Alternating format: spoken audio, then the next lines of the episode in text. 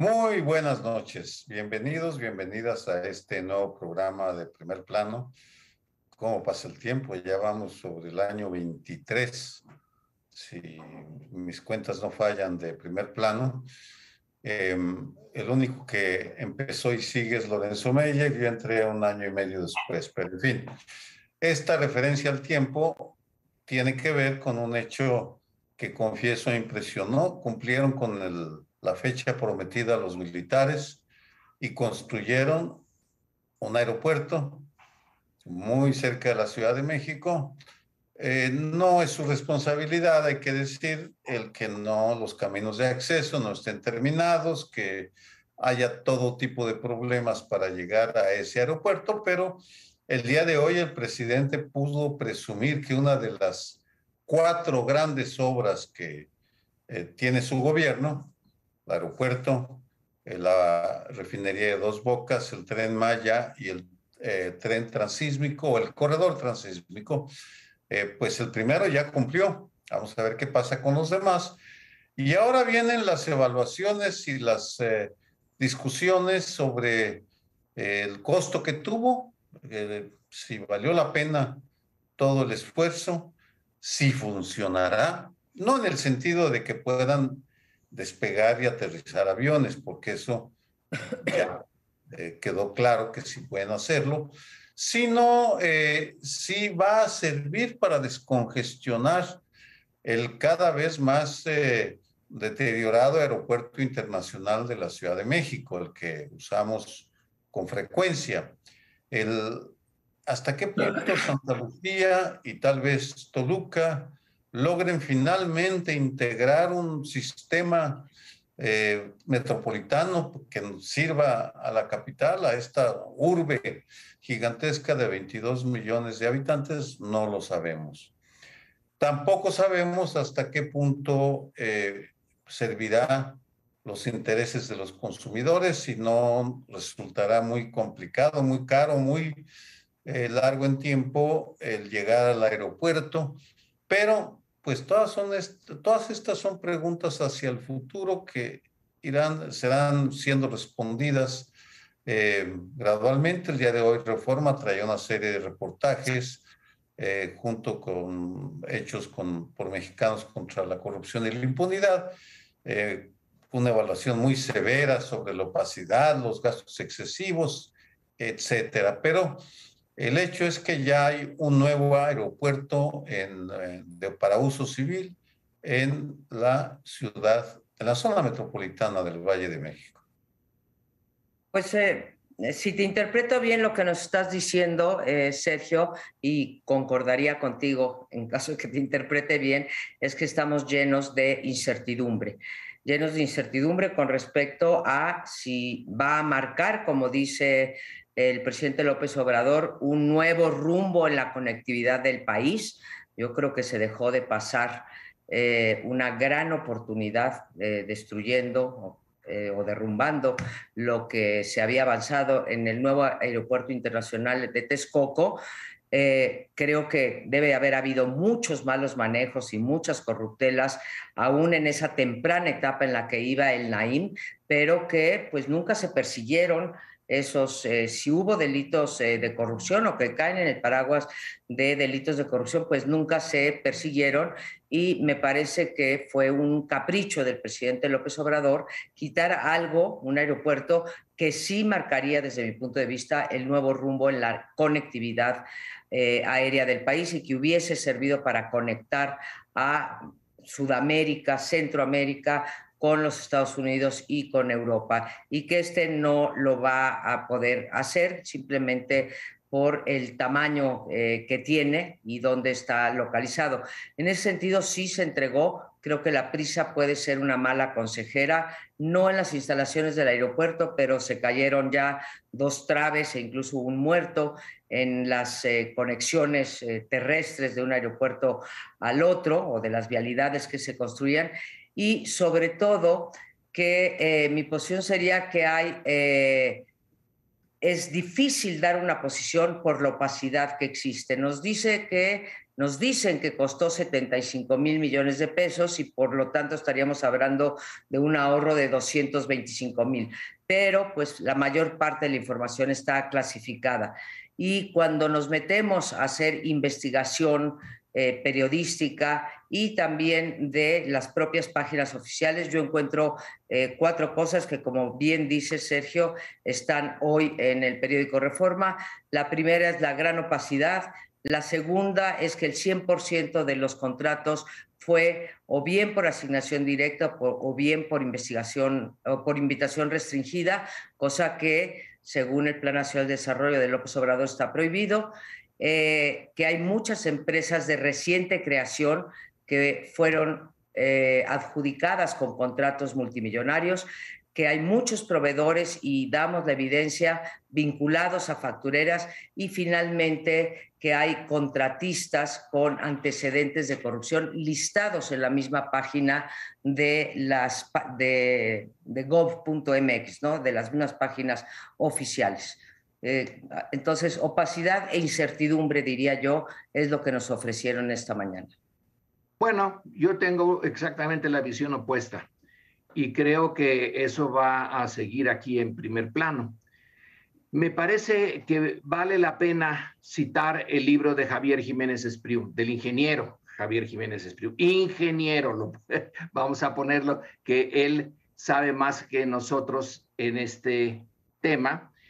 Y el eh, libro que se llama La cancelación, eh, subtítulo El pecado original de AMLO, tiene varias eh, cifras y, puntos de vista interesantes. El primero es que lo que se había construido en Texcoco, y esto es una posición de eh, que necesitamos otros ingenieros para rebatirla, es que ese aeropuerto de Texcoco no iba a funcionar nunca, que el peor lugar que se eligió para construirlo es el lago de Texcoco pero que tenía otras, eh, digamos, eh, ventajas, pero no para el aeropuerto, sino para quienes iban a construir eh, una, un desarrollo urbano ahí.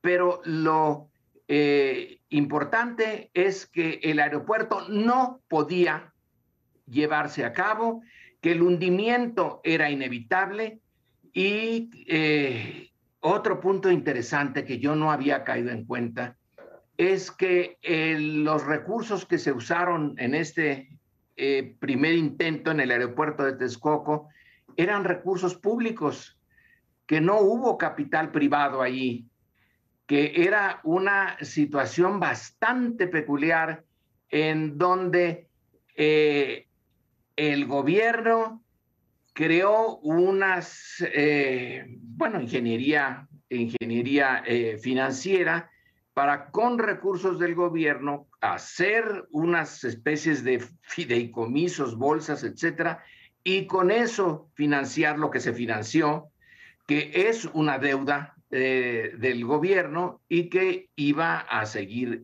creciendo. Son dos puntos eh, de los varios que tiene el libro, que sí, sí lo, lo, recomiendo, porque el título pareciera, y con eso termino, ser eh, una, un ataque de un exsecretario de Estado que se siente eh, traicionado por su presidente, y en realidad es una explicación de por qué él, Jiménez Espriu, estuvo desde el principio de acuerdo en que la viabilidad de Texcoco era cercana a cero, si no es que cero. Así que eh, creo que sí, pudo haberse hecho no en Santa Lucía, sino en el estado de Hidalgo, en alguna otra parte, pero que era necesario cancelar el aeropuerto de Texcoco, según el testimonio del ingeniero, sí, sí era eh, el caso. Sí, pues es un debate técnico que ha tenido lugar desde entonces desde que lo plantó por primera vez López Obrador. Hay muchos también especialistas que te dicen que, que sí se podía solventar, que incluso la corrupción que hubiera habido, que seguramente había, pues se podía castigar, se podía corregir, se podían modificar algunos de los contratos, pero es todo un debate. El actual es si este aeropuerto va a poder cumplir efectivamente sus funciones. Muchos lo dudan, muchos expertos también lo dudan por varias razones, por el tamaño, por la capacidad, digamos, de, y el deseo de las líneas aéreas de, de ir ahí. Este, eh, tienen muchas dudas al respecto, pero algo que quisiera yo decir es que efectivamente se reconoce, y todo el mundo está reconociendo y está aplaudiendo el hecho de que en tan poquito tiempo hubiera surgido un, un aeropuerto no tan grande como el que iba a ser de Texcoco. Bueno, pero ahí hay que puntualizar algunas cosas. Ya había un aeropuerto que era militar, entonces simplemente se le está complementando, se le ha complementado, pero ya había algo, incluso con, la, con pistas y demás.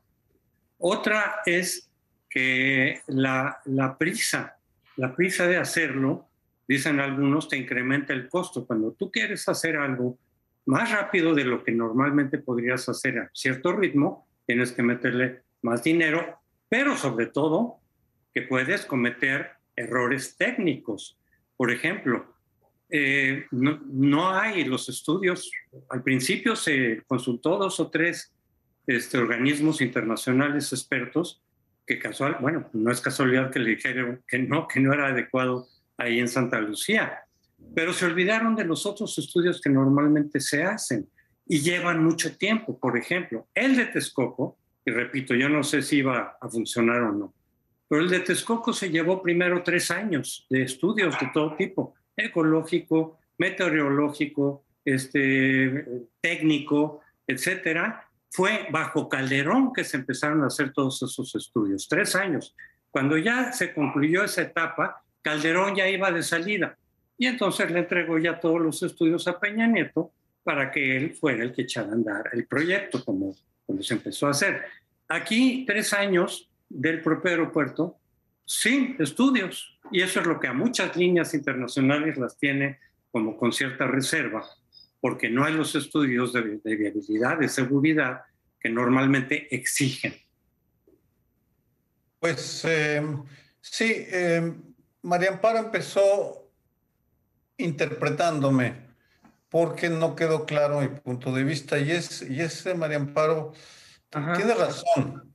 No tengo una opinión definitiva por mis limitaciones técnicas. Vamos, desde la perspectiva de la conectividad aérea, no sé exactamente cuál vaya a ser el resultado y en consecuencia, sí, no tengo una opinión clara aun cuando reconozco que, que sí. Eh, por lo pronto, la manera como lo hicieron eh, está surgiendo evidencia.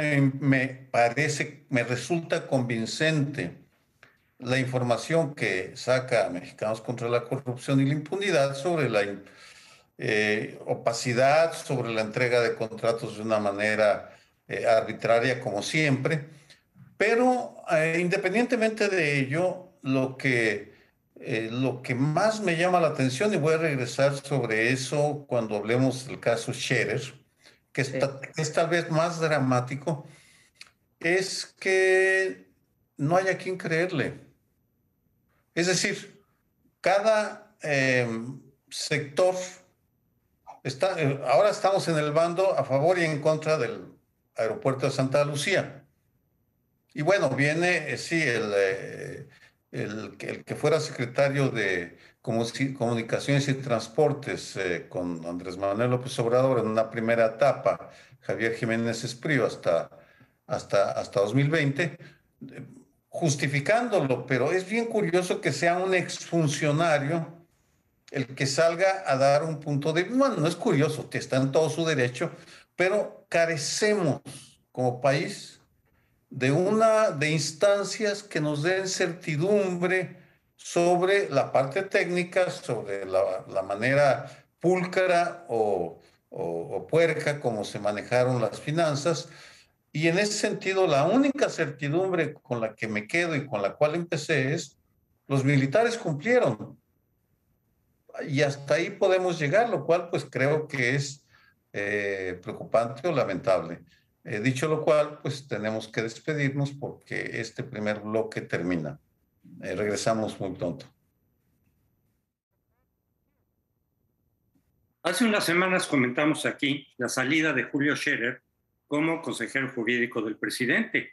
Y yo decía que ya había leído semanas atrás en algunos columnistas que decían va a salir Scherer porque le han encontrado que usa su, su posición política para hacer negocios, para ayudar a algunos, para extorsionar a otros, y que eso ya se ha ido filtrando en el propio gobierno y que por esa razón saldría en las siguientes semanas, cosa que sucedió. Pero a partir de lo cual han empezado a salir más información y, por ejemplo, ya nos enteramos, nos hemos ido enterando, pues que aunque Julio Scherer propuso a, a Gertz Manero como, como fiscal, originalmente iba a ser Bernardo Batis, lo propuso y hacer alianza, a trabajar juntos, y así lo hicieron durante bastante tiempo. Empezó a haber algunos puntos de discordia entre los dos, como el caso de Juan Collado, Collado en el que se supone que Scherer con su grupo de abogados le decía, te ayudamos a salir de la cárcel si nos vendes una de tus empresas, pero a la cuarta parte, entonces te podemos ayudar. En lo cual no estuvo de acuerdo Gertz.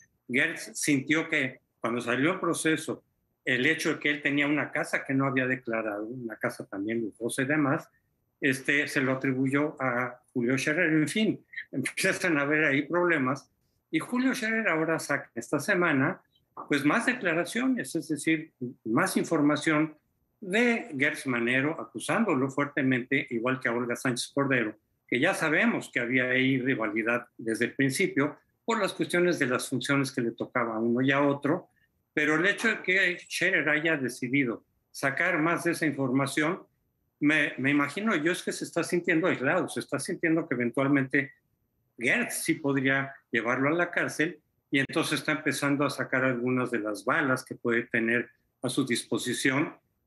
Y aparte de lo que sí dice en esa carta, eh, entre líneas pareciera que está diciendo, y tengo más, ¿eh? Y tengo más de la, la cúpula cercana de este gobierno. Entonces, a mí déjeme ya en paz. Eh, es la impresión. La cuestión es el hecho de que cuando gente que está involucrada, asociada en diferentes ilícitos, se pelea, pues empieza a salir el rodazar. Quién sabe qué más veamos para adelante, pero por lo pronto ya va saliendo mucha mugre de este pleito. Sí, es eh, lamentable el deterioro en la legitimidad de una porción importante de la cúpula que se comprometió a regenerar a México. Eh, pensemos por un momento, el primer fiscal general autónomo de la República, investigando por corrupción al círculo de abogados cercano al asesor jurídico de la presidencia hasta hace muy poco, quien responde en proceso, señalando que Gertz Manero utiliza el cargo para vendetas personales. Y de pasada le da una buena revolcada a la exsecretaria de Gobernación y actual presidenta del Senado. Es, es, es, una, es, es, es una sacudida brutal en la cúpula que no sé si ustedes compartan esta comparación que voy a hacer, pero me recuerda aquel pleito a gritos que transmitió Héctor Aguilar Camín entre Adriana Salinas de Gortari y Raúl discutiendo la partida secreta del expresidente Carlos Salinas. Es decir, eh, fue eh, una demostración de cómo se manejaba el poder, cómo manejaban de forma patrimonial, como si fuera de ellos, los Salinas de Gortari, eh, los eh, centenares de millones de dólares que se dedicaron a la partida secreta en aquel sexenio. No quiero llevar demasiado lejos el argumento porque está, lo que estamos viendo ahora es un drama en proceso, una, un enfrentamiento, pero el nivel al que están llegando es, es, es terrible. Y, y, vuelvo a la pregunta inicial, ¿a quién creerle? Pues de entrada, creo que yo al menos le creo más a Julio Scherer y a Olga Sánchez Cordero por una razón. Lo que sí está plenamente demostrado por suficientes fuentes es que el fiscal general de la República ha hecho ha utilizado para una venganza personal el poder de la oficina, de su oficina de la fiscalía. Eso sí creo que está suficientemente demostrado y la Suprema Corte está a punto de tomar una decisión que lo va a confirmar. Solo por eso, bueno, y por los historiales, por supuesto, de Julio Scherer, por el apellido, si ustedes quieren, porque Jorge Carrasco salió y procesos salieron a defenderlo el día de ayer, se la juega proceso y fuerte.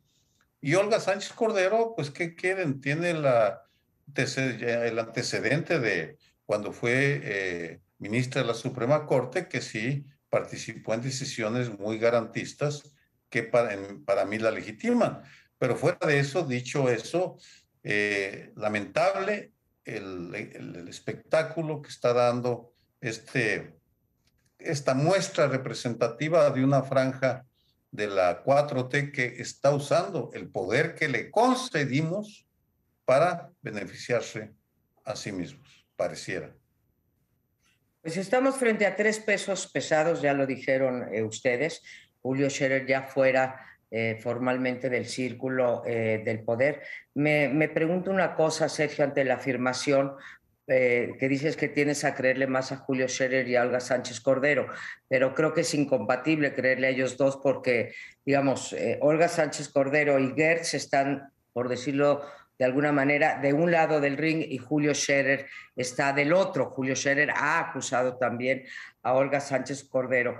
Pero lo que yo, bueno, y agregaría también a lo que existe, primer fiscal autónomo que es investigado por corrupción, yo también le agregaría, porque dices, es el primero que pone una demanda contra el consejero jurídico, bueno, contra un alto mando, ¿no? De eh, la administración, pero también el primero que es investigado, sí, por actos de corrupción, el propio este, fiscal. Yo, de la carta eh, de Julio Scherer, que sí debe de haber sido muy difícil para él escribirla, eh, me quedo básicamente con la última línea, cuando dice eh, su fiscalía no tiene, como si estuviera hablando al presidente López Obrador, su fiscalía no tiene contrapesos constitucionales y hoy es un peligro.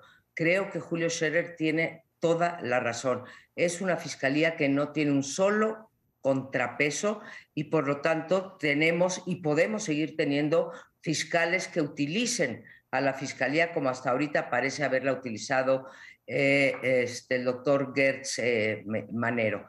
Y si damos crédito a la carta de Scherer, veo cosas muy lamentables para la administración del presidente López Obrador, porque creo que nadie nos tragamos la píldora de que aquí hay una fiscalía autónoma. Para mí, la carta de Scherer es una cátedra de cómo se maneja la justicia, de la indefensión de un perseguido político, ya no digamos de un eh, ciudadano, y del uso político de la justicia en este país que a lo mejor ni el propio presidente López Obrador puede eh, parar. Entonces, me parece lo más dramático lo que nos revela la carta de Julio Scherer, una fiscalía sin contrapesos.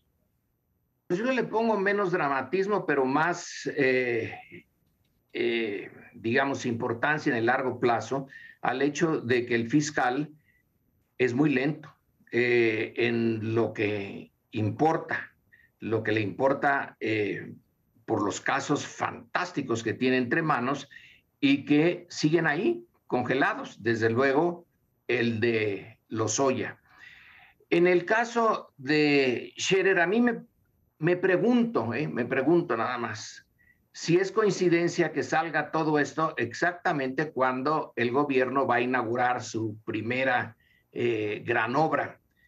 ¿Es una manera de, es coincidencia o es una manera de tratar de, em, digamos, poner eh, el otro lado de la moneda en este momento? Bueno, independientemente de que sea o no sea eh, eh, coincidencia, hay algo en este caso que me llama la atención y es que en la carta Scherer dice que fue con el fiscal y que el fiscal le pidió que no hubiera un amparo para esas dos personas que él trae entre ceja y ceja. Pregunto, la pregunta sería, Scherer, ¿le dijo al presidente esto? Porque ahí está ya un, un enorme eh, problema. El fiscal y el consejero jurídico reunidos. ¿Cuándo se lo pidió? ¿Y por qué es ahora que lo dice? ¿Por qué no lo dijo en ese momento? Eh, puede haber muchas razones por las cuales no lo haya, no lo haya hecho, pero realmente eh, el momento de describir lo que aconteció allí, el momento en que sale esto y que decimos es un momento terrible para el gobierno eh, de Andrés Manuel, es eh, exactamente cuando en otro extremo está celebrando el gobierno algo que se creyó imposible, ¿eh? Se creyó que no iba a ser posible eh, tener el aeropuerto en 29 meses. Eh, lo tuvo, pero ahora estamos pensando, bueno, pero va a tener problemas. ¿eh? Entonces es, es una visión más bien catastrófica de esto. Pero lo que sí es cierto es que el fiscal tiene responsabilidad en la lentitud de resolver los casos y que de haber, eh, supongo que es cierto, que se vio con un editor de una revista y con Scherer y eh, les dijo que como no lo apoyaban, van a tener un fiscal enemigo. Eso sí que es eh, realmente importante y no es el presidente dice esto lo que lo que lo resuelvan otros. Pero yo creo que aquí sí el presidente tiene que tomar una decisión o, tomar la decisión de no tomarla. Pero en cualquier caso, es un tema, sí, bien serio, de un fiscal autónomo pidiendo eh, cosas que no debía de pedir. Sí, en realidad es una situación muy incómoda para López Obrador porque por un lado ha dado su apoyo a, Scherer, aunque lo haya sacado de la jugada, pero un apoyo personal. Y lo mismo con Gertz, apoya mucho a Gertz. Entonces ahora entre ellos dos se están acusando qué va a pasar. Y además, a diferencia de otras acusaciones que vienen de afuera, la respuesta de López Obrador es, ah, viene de, de Carlos Loret, quien le cree, viene del Reforma, pues ya sabemos. Estas acusaciones vienen de adentro. No puede utilizar ese recurso de descalificar al mensajero, porque son la gente que está dentro del gobierno y que entre ellos son los que están empezando a ventilar todo el odasal en el que estaban metidos y que nosotros pues no estábamos enterados hasta ahora. Pero bueno, se acabó el tiempo, nos vemos en la próxima. Bueno, pues en ese tercer bloque hemos decidido hablar de esto que se conoce como el decretazo y que se refiere al cambio en la interpretación de lo que es propaganda electoral durante un proceso electoral. Y esto tiene muchas consecuencias porque de eso depende de si el presidente, los gobernadores, los partidos políticos, etcétera, pueden manifestarse en un sentido o en otro sobre cualquier cosa que se esté consultando o sobre el voto si estuviéramos en unas elecciones para elección de cargos populares. Bueno, pues la semana pasada se aprobó este decreto, se cambia la interpretación de qué quiere decir propaganda eh, tanto en la Constitución como en la ley electoral, y esto significa que entonces ahora las autoridades públicas, si no están pagando esa propaganda, podrán manifestarse sobre los más diversos temas que lleven agua a su molino. Eh, yo abro con una toma de postura. Nos quieren hacer pasar una reforma electoral como la reinterpretación, un decreto que reinterpreta a una ley. Creo que no nos podemos hacer patos, creo que se está cambiando la norma jurídica. Desde luego que el Poder Legislativo tiene la facultad de interpretar una ley, pero aquí se está alterando la norma. Una norma que por lo demás fue introducida por la oposición y particularmente por el PRD antes y por Morena después, porque ya gobernaba cuando la ley de revocación de mandato, y fue la bancada de Morena la que pues gracias a los votos de, esa bancada que se aprobó eh, la ley. Y con esta reforma avalada por el presidente, y digo avalada porque no ejerció su derecho de veto, pues queda confirmado una vez más que los eh, demócratas de antes lo fueron, si acaso, hasta que llegaron al poder. Ellos propusieron y aprobaron una ley que reservaba la propaganda de la revocación de mandato al INE y nada más al INE, y ellos ahora la desaprueban violando la Constitución.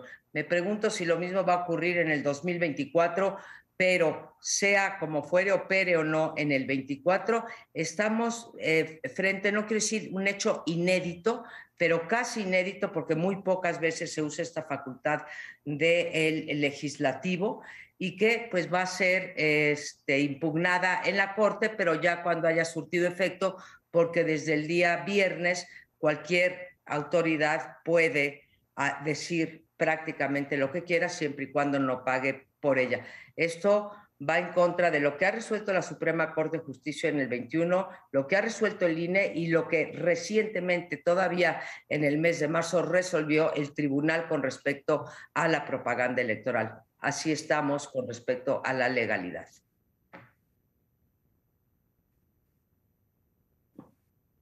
Sergio, no tienes. sí, sí, perdón. Tan lamentable el fondo como la eh, como la forma como lo hicieron. Y yo me voy a referir a la forma, porque coincido contigo, veo una tentación autoritaria y una regresión a las formas priistas cada vez más evidente en las filas de Morena.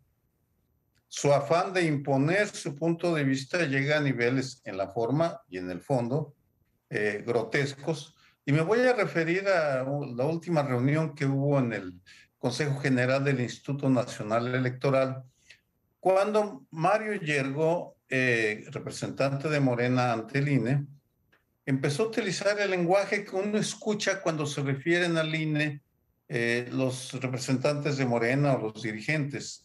Los llamó sirvientes del antiguo régimen y la oligarquía, modernos conservadores y auténticos neoporfiristas, eh, la indignación de los consejeros fue generalizada y dos de ellos a quienes conozco y sé su trayectoria de militancia de izquierda en organizaciones sociales, sociales de izquierda, Uc Kib Espadas y Martín Faz, eh, de eh, uno de Yucatán, otro de San Luis Potosí, salieron a recordarle, no solo a molestarse y a expresar su insatisfacción con la manera como están siendo descalificados de manera genérica, porque lo que Morena quiere, parece, es desaparecer al INE y reinstalar, supongo, la época en la cual la Secretaría de Gobernación controlaba las elecciones. No entiendo cuál es su intención, pero eh, Espadas y Faz le recordaron al representante de Morena que él fue priista hasta el 2015. Es decir, es un representante del viejo régimen el que ahora viene a señalar con dedo flamígero y lengua mordaz a los consejeros del INE que fueron elegidos por todos los partidos, olvidándose que la construcción de la autoridad electoral fue una victoria muy compleja, fue un trabajo muy complejo, muy difícil, muy arduo, en el que participaron todas las fuerzas políticas y sociales que nos involucramos en la transición. Lamentable el fondo y lamentable la forma. No sé qué les está pasando, pero pues como que ya se arrepintieron de, de ser demócratas. Bueno, pues todo depende de cómo definas ser demócrata, pero en fin, eh, acepto eh, que en la forma tienen ustedes eh, la razón. Yo creo que en el fondo es un conflicto entre algunos de los órganos autónomos que se crearon, sí, tienes razón, Sergio, después de una lucha, pero se crearon como parte de una lucha de retaguardia, una guerra de retaguardia. El PRI va lentamente eh, cediendo y entonces tiene, tú lo sabes eh, bien, en el caso de la Comisión de Derechos Humanos, se tiene que crear para eh, hacer más lenta la desintegración del el PRI, pero no por un afán de defender a los derechos humanos. No es lo mismo con el IFE y con el INE, pero algo hay de eso. El INE el 2006 eh, está difícil de olvidarse y el 2012 eh, eh, y Monex y todo esto también está difícil de olvidarse. Entonces hay una razón para desconfiar de estas organizaciones. No creo que se vaya a volver a dar eso de que la Secretaría de Gobernación sea la encargada, ya sería el colmo, pero el hecho de ponerlo como posibilidad, pues bueno, a mí me parece que está un poquitín exagerado, pero quizá al final debo de decir que sí, el eh, cambiar esto en el medio del partido debió eh, o puede cambiarse después, pero ahorita sí ya apechugar con lo que hay, ni modo, y cambiarlo a, a un cuarto para las doce, no es el mejor momento, pero la desconfianza sobre el INE, yo le tengo muchísima, y que no les gusta la idea eh, de, no son entusiastas de la revocación del mandato, bueno, también creo que es, para mí es claro, pero en fin, eh, debieron de haberse esperado y haber apechugado con esto, y una vez que pase lo de la revocación, entonces... Eh, lanzar las caballerías, no antes. Efectivamente, muchos de los organismos autónomos que se fueron creando en los últimos 30 años traían el sello del PRI, es decir, estaban controlados por el PRI. Este, era un poco más de, era ceder un poquito a la imagen democrática, pero la propia presión de los opositores y grupos civiles, el PAN, el PRD, fue haciendo que esos organismos fueran adquiriendo mayor autonomía respecto del PRI y del gobierno hay que ver las reformas electorales, cómo fue avanzando la autonomía del, del INE. El mayor tropiezo creo que fue efectivamente en 2006 del IFE, desde haber dejado afuera a las propuestas del PRD y mucho de lo que se hizo a la hora de la revisión o no revisión. Pero se cambiaron las leyes a raíz de eso, o sea, no es el mismo INE, ese, el IFE del 2006, no es el mismo, el, el de ahora. Se fueron cambiando, metiendo más leyes y también las fórmulas para elegir a los eh, eh, consejeros han cambiado desde entonces. Es decir, sí ha habido una evolución insuficiente como siempre, pero no son las mismas instituciones que, que cuando nacieron hace 30 años. Los ataques al, al, INE, por ejemplo, que están duro y duro decir de que no están propagando, no están divulgando, que va a haber la consulta, son mentiras, como dijo Lorenzo Córdoba. Cualquiera que vea la tele, oiga el radio, va a oír varias veces esos anuncios, como el de cualquier otra elección, y diciendo, ve y participa, es nuestro derecho. Entonces, que no vea tele, ni redes, que en las redes también constantemente está, o el radio, pues sí, a lo mejor no, no sé si haya, no he visto yo espectaculares, pero radio, televisión y redes, todo el tiempo que está asignado para el IFE, para el INE, están este, promoviendo lo que pasa es que yo creo que sea como sea la consulta y sea cual sea la participación, Morena va a seguir pegándole al INE, porque sí quiere controlarlo. Está en los documentos del Foro de Sao Paulo, algunos decíamos, se va a ir sobre la autonomía del INE, no al grado de regresar a gobernación, porque es demasiado burdo en el caso de México, pero sí de controlarlo como el PRI empezó controlando el IFE. Eso sí creo que lo van a intentar, no sé si va, se va a poder o no, pero el ataque va a seguir, con mentiras incluso como esa de que no está divulgando la consulta. Claro que la está divulgando y como cualquier elección. Va a seguir el ataque para tratar de meter a su gente. Yo no creo que quieran realmente autonomía real. Quieren meter a su gente, controlar al INE para el 24, que quién sabe cómo se va a poner. Y no está tan descabellado. Ya Pablo Gómez alguna vez propuso que regresara a gobernación y después Ricardo Monreal, si no me falla la memoria, que se fuera al Poder Judicial. Entonces no estamos tan lejos. Y mencionabas Lorenzo 2006 y Monex, y tienes toda la razón. Yo menciono amigos de Fox y menciono también el dinero del terremoto y cómo fue usado en las campañas y demás. Todos los partidos, la verdad que tenemos unos partidos muy, pero muy eh, tramposos. Así que cuidemos la, eh, la representatividad del INE, o bueno, cuidemos eh, la credibilidad del INE, del INE, que por cierto es mayor que la de la institución presidencial y del presidente López Obrador. Así que ojalá y sepamos cuidar las instituciones construidas. Con esto nos vamos y regresamos al último bloque. Bueno, dejamos para la parte final de este programa un tema que llega eh, directamente a los de casa, pero que no nada más importa a los de casa, sino tiene una importancia general, global, para todo México.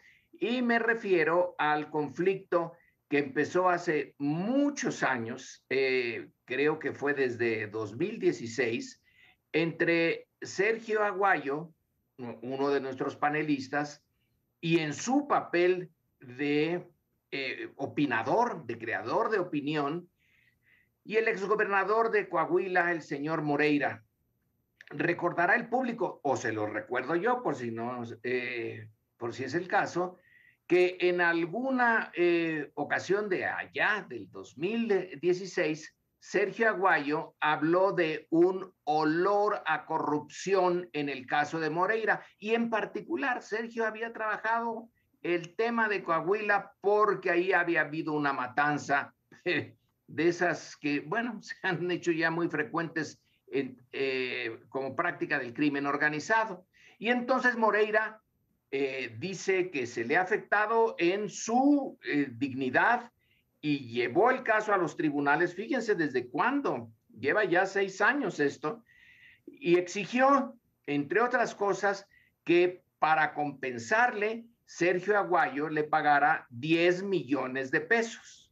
Bueno, esto ha ido lentamente y escalando hasta llegar a la Suprema Corte y la Suprema Corte decidió que no hay ninguna razón por la cual la demanda de Moreira pueda progresar y que no tiene por qué pagarle Sergio nada. Al contrario, Moreira va a tener que pagar eh, los gastos de este pleito.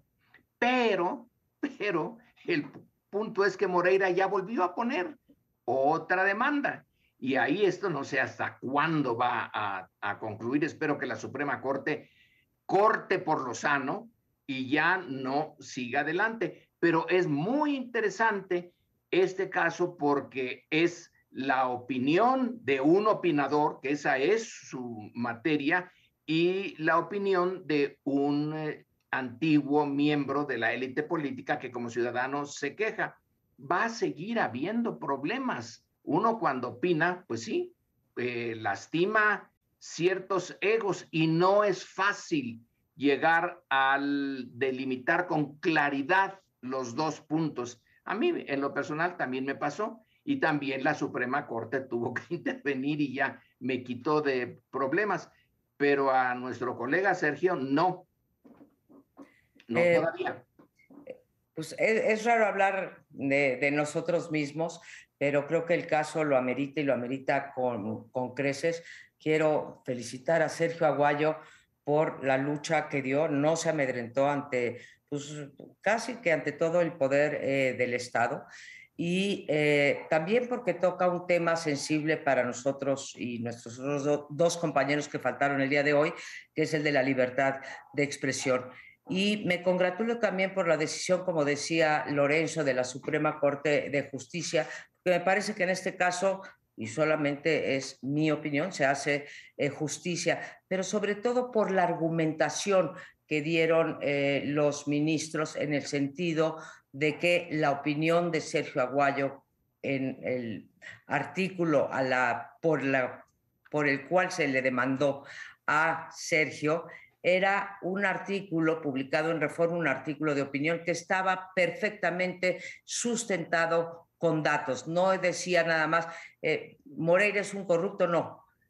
hay hedor, si no corrígeme, era un hedor a corrupción, eh, y venía sustentado el, este, toda su argumento, digamos, eh, sí, pues toda su opinión venía con datos muy precisos y bueno, sufrió durante seis años nuestra justicia que no es ni justa ni expedita, o en este caso sí fue justa. Por todo eso me congratulo, pero insisto, también porque estamos en un momento en que la libertad de expresión se está viendo cuando menos eh, amenazada verbalmente y se está utilizando en muchos casos también el poder del Estado eh, para acallar o para atemorizar o para inhibir la opinión o las investigaciones eh, libres, a pesar de que éstas estén sustentadas en, datos. Así que felicidades, eh, Sergio, y ojalá y todos tuvieran la suerte, bueno, no la suerte, todos tuvieran el empeño que pusiste en este caso, tuvieran los recursos, los abogados adecuados y qué bueno que la Suprema Corte decidió en ese sentido. Felicidades, Sergio, se te quitó un peso de encima bien merecido. Yo celebro desde luego también que haya ocurrido eso eh, y eso se presta a la reflexión, a muchas reflexiones.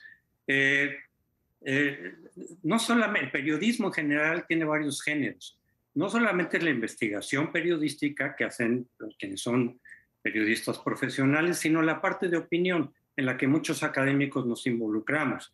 Sobre los hechos que van ocurriendo, viene la opinión y la crítica.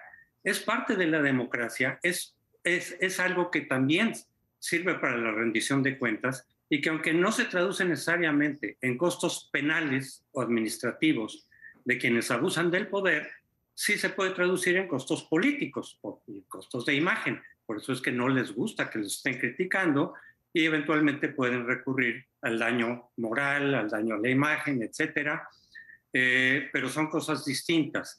Ese, y por eso uno se preguntaría en todo caso, ¿por qué si ya le pasó, bueno, lo que le pasó a Lorenzo, lo que le pasó a Sergio y a algunos otros colegas, tendría que pasarnos a todos los que estamos opinando, porque todos recurrimos a la crítica de los políticos y les decimos tramposos, corruptos, este, mentirosos, demagogos, populistas, eh, etcétera. O sea, estamos en, ese sentido dañando su imagen y por eso la ley misma hizo una especie de modificación, es decir, las figuras públicas pues tienen que aguantar un poco más de vara, solo que haya ya calumnia, calumnia específica de un delito, algo así, entonces sí, pero los adjetivos que usamos eventualmente, es decir, este es un tramposo, este dijo mentiras, el otro es un demagogo, pues tendrían que demandarnos a todos. A mí me parece que a quienes demandan es no solo quien hace una opinión, quien dice una opinión, sino quien hace investigación que compromete al político en cuestión. Y eso es precisamente, tu artículo no era solo la opinión, sino que traía los datos que previamente se habían obtenido de los datos que a su vez les aportaron en el Colegio de México, y es ahí donde entonces sí reaccionan los políticos o los narcos, es decir, una cosa es que me digan, ¿no? Pues que soy corrupto, que soy mentiroso. Y otra cosa es que estén investigando efectivamente y vayan a sacar o saquen y comprueben un delito o corrupción o, un crimen. Y ahí es donde sí se van más fuerte. Eh, entonces, por eso es que de pronto los casos como el tuyo, pues son muy pocos porque son justamente la gente que está investigando. No fue por tu opinión, fue por tu investigación que te demandaron eh, eh, el gobernador, el ex gobernador de Coahuila.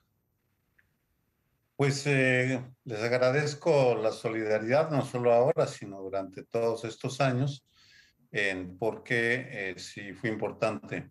Y en diversas ocasiones salió el tema.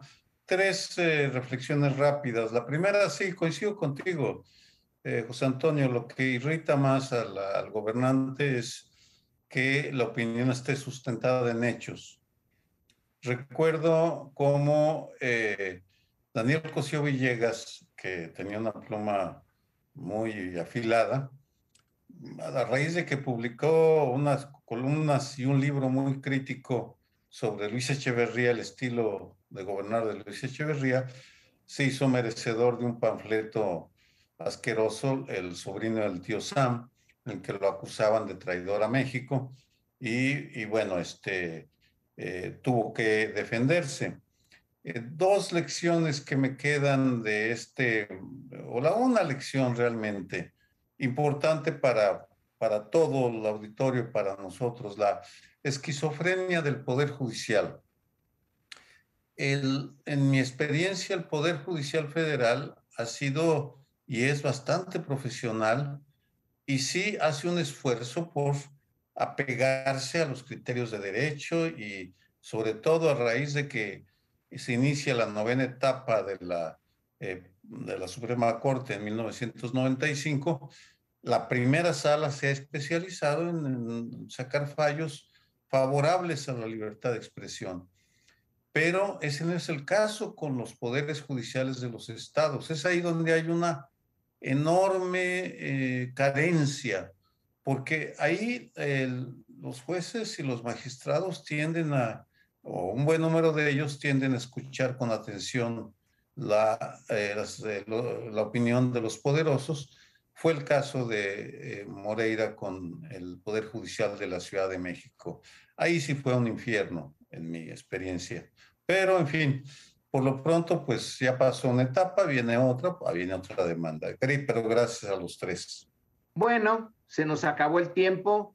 Eh, nos vamos y nos vemos la semana próxima. Muy buenas noches.